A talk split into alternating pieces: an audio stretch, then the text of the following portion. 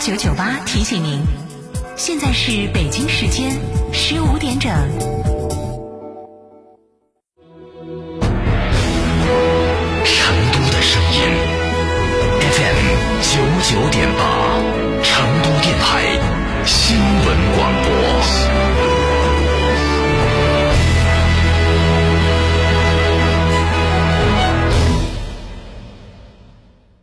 神兽降临，质感觉醒！哈弗旗下新科技旗舰 SUV 哈弗神兽正式上市，即日起到成都嘉诚购车，享金融、置换、增购等多重好礼，更有发动机、变速器等核心零部件的终身质保。详询零二八六五五五九三九三零二八六三个五九三九三，买哈弗到嘉诚。建华香油第三十一届世界大学生运动会指定食用油，恭祝全国人民新春快乐，虎年大吉！好香油选建华。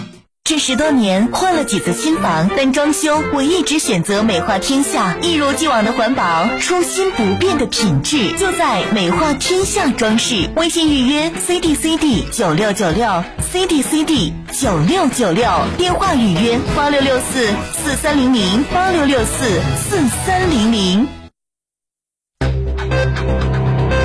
九九八快讯。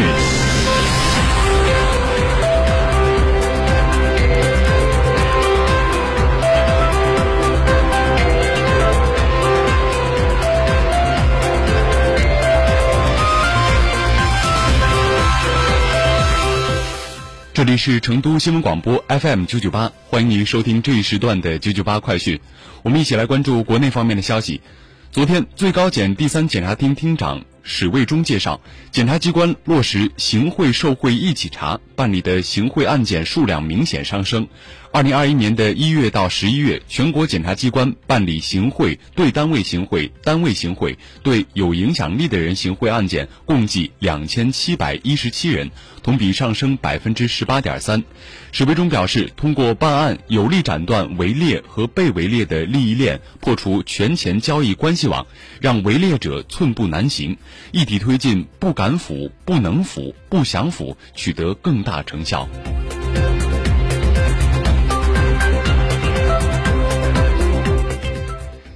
教育部发布《幼儿园保育教育质量评估指南》，其中提出，不提前教授小学阶段的课程内容，不搞不切实际的特色课程，制定并实施与幼儿身体发展相适应的体格锻炼计划，保证每天户外活动时间不少于两小时，体育活动时间不少于一小时，注重幼小科学衔接。大班下学期采取多种形式，有针对性的帮幼儿做好身心、生活、学习等多方面的准备，建立对小学的积极期待和向往，促进幼儿顺利过过度。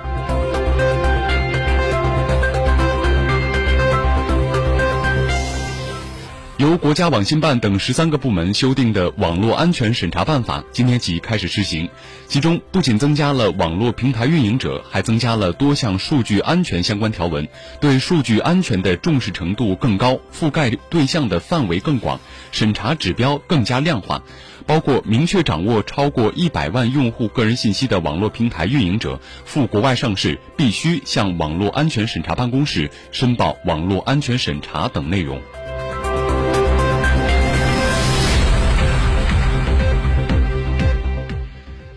交通运输部等八部门联合修订发布通知，明确向未取得网约车经营许可擅自从事经营活动，网约车平台公司向未取得相应出租车许可的驾驶员和车辆派单及未按规定向网约车监管信息交互平台传输有有关的数据信息，侵害网约车的驾驶员劳动保障权益、网约车不依法纳税等八方面违法违规行为纳入联合监管工作事项。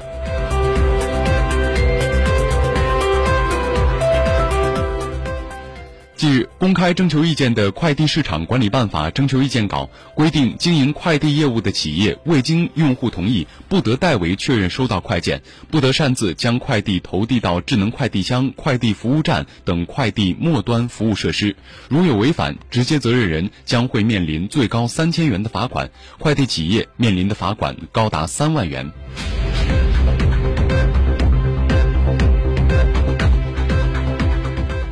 受原材料价格上涨等因素影响，近期康师傅、统一、日清食品等方便面企业近期对旗下的部分产品进行了提价。对此，有业内人士认为，方便面食品具有刚需属性，且市场集中度较高，每包零点五元左右的提价幅度对消费者影响不大。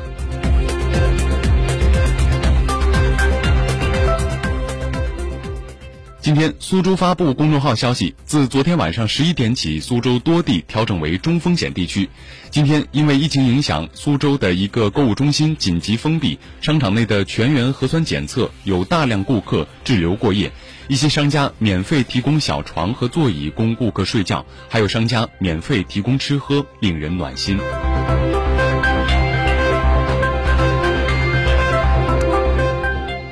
九九八快讯，再来关注国际方面的消息。据多名知情人士消息，拜登政府正在考虑向乌克兰提供十亿美元的贷款担保。根据白宫官员的说法，这笔贷款是为了帮助乌克兰在当前局势紧张下的经济。据悉，加拿大政府也在昨天宣布，将向乌克兰政府提供五亿加元的贷款，以支持该国重振经济。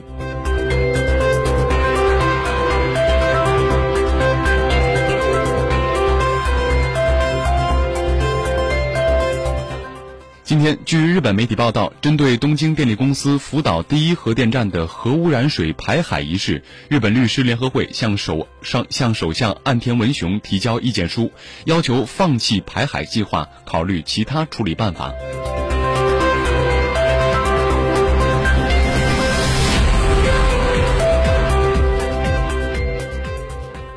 根据路透社的报道，美国半导体行业使工使用的某些工业气体有超过百分之九十来自乌克兰，有百分之三十五的钯金从俄罗斯采购。俄乌冲突一触即发的紧张氛围中，美国开始评估半导体供应链暴露在俄乌局势下的风险，并敦促美国芯片公司寻找这些材料的替代来源。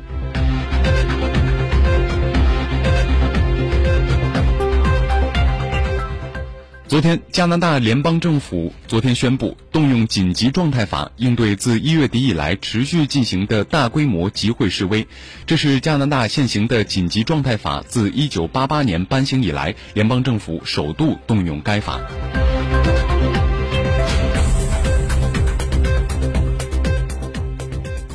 再来关注冬奥方面的消息。在刚刚进行的单板滑雪男子大跳台的决赛中，中国选手苏翊鸣以一百八十二点五的总分夺得该项目的金牌，这也是中国代表团在本届奥运会上的第六枚金牌、第十二枚奖牌。目前金牌数和奖牌数均已创造历史新高。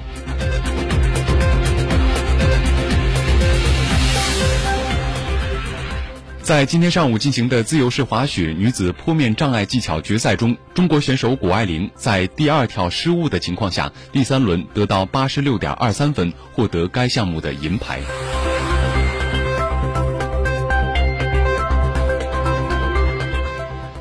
今天上午，单板滑雪女子大跳台决赛打响，中国选手荣格在第一跳摔倒的情况下，第二跳得到八十五点七五分，第三跳得到七十四点二五分，总分一百六十分，在所有选手中排名第五。这一成绩也是中国选手在该项目上取得的最好成绩。